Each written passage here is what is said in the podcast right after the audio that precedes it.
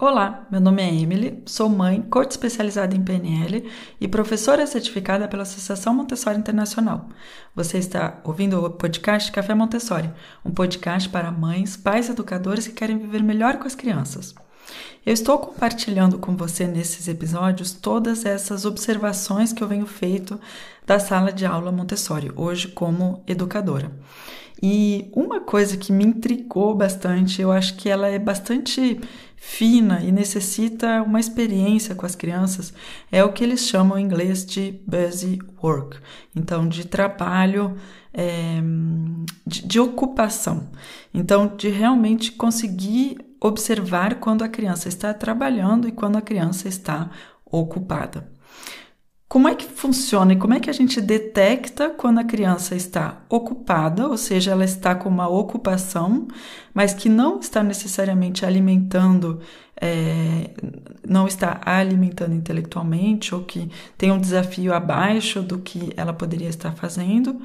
É, isso pode ser também uma atividade é, que a permite de estar, entre aspas, escondida, né? De fazer de conta que ela tá com uma atividade, que ela tá trabalhando, e aí ficar tranquila que ninguém vai interrompê-la, ninguém vai pedir para fazer algo que a, a saia da zona de conforto.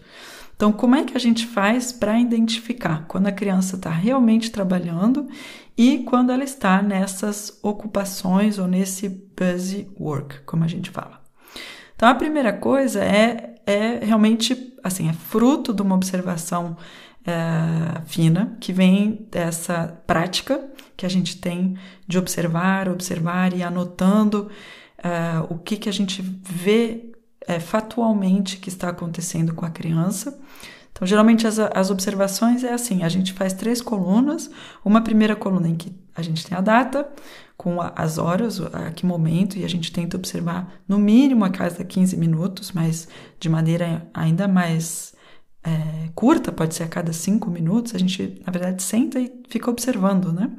Então, a primeira coluna é a hora, a segunda coluna, que é a maior, a mais larga, é de maneira factual o que nós vemos, então, o que, que está acontecendo, e a terceira coluna é, são interpretações. Então, é, eu poderia dizer, por exemplo, que a Martina está é, na frente de um livro há 15 minutos. O livro cujo nome é qualquer coisa. Então, isso é um fato.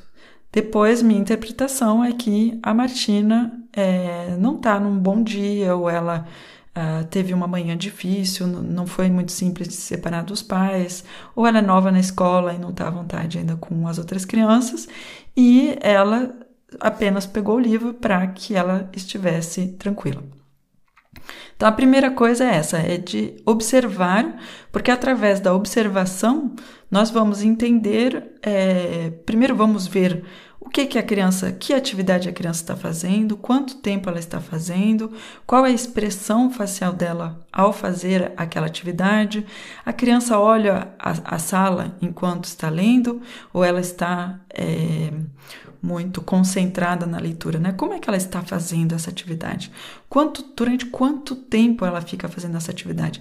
Em que lugar ela escolheu para fazer a atividade? Então ela está no fundo da classe em que as pessoas não vão muito é, e ao mesmo tempo ela brinca com os pés. O, o que que ela está fazendo realmente? Então, esses sinais são todos sinais indicativos se a atividade realmente é uma atividade que alimenta a, o espírito da criança ou é uma atividade mais ocupacional para que uh, ela fique tranquila. E se nós vermos né, que há crianças que estão com essa atividade ocupacional que, apenas para ocupar-se, é, é interessante então de imaginar porquê, né? Por que, que ela está buscando esse tipo de atividade? Por que, que a criança não está indo em direção ao material e não está indo em direção ao trabalho? E muitas razões podem vir. Então, uma razão social, de se sentir bem ou não na classe, de se sentir à vontade, confiante com o material, de saber o que fazer, né? Tem, tem crianças que ficam buscando atividades para serem feitas.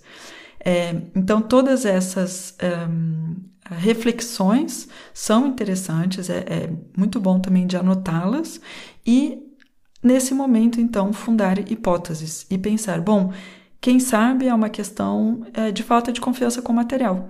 Então, vamos conversar com a criança no, no, na entrevista é, semanal né, que a gente tem com cada uma das crianças. Vai ser um bom momento de conversar com ela e saber como ela está é, vivendo aquela, aquele momento, aquela semana e identificar também atividades na qual a criança, atividades que ela evita de fazer, para as quais ela nunca vai, ou quando há um grupo com o qual ela está, que está trabalhando, ela não participa, ela fica para trás. Outra coisa que é interessante também, que às vezes as crianças elas vão ir para o que a gente chama de busy work, de ocupação, mas outras vezes eh, elas nem vão passar por essa etapa, ou seja, a gente vai observando a classe, a gente vai ver que são crianças que ficam caminhando, que ficam andando na classe, meio procurando fazer alguma coisa, é, mas sem realmente encontrar algo que as possa interessar. E nesse momento, ainda mais se a criança sabe quais são os objetivos dela, já tem objetivos, é interessante de conversar com elas e falar: olha, eu observo que está sendo difícil é, para você hoje de é, ter esse momento de concentração e de poder atingir e, e fazer seus objetivos. Então, vem comigo, eu vou te acompanhar para que você realize eles. Eu vou te acompanhar para que você possa fazer esses objetivos até o final. Inclusive, tinha um educador que dizia é, eu te amo demais para te deixar não realizar esses objetivos. Então, venha comigo, eu vou te ajudar a fazê-los, eu vou te, te acompanhar para que você os atinja. E às vezes, assim, é apenas o fato de trazer a criança para próximo de si e uh, fazê-la ou participar das apresentações que a gente vai dar para as outras crianças, né? Ou então simplesmente estar ao nosso lado fazendo os objetivos dela é o suficiente para que a criança novamente comece a trabalhar. Eu espero que você gostou do episódio, não hesite em compartilhar e nos vemos muito em breve no próximo episódio.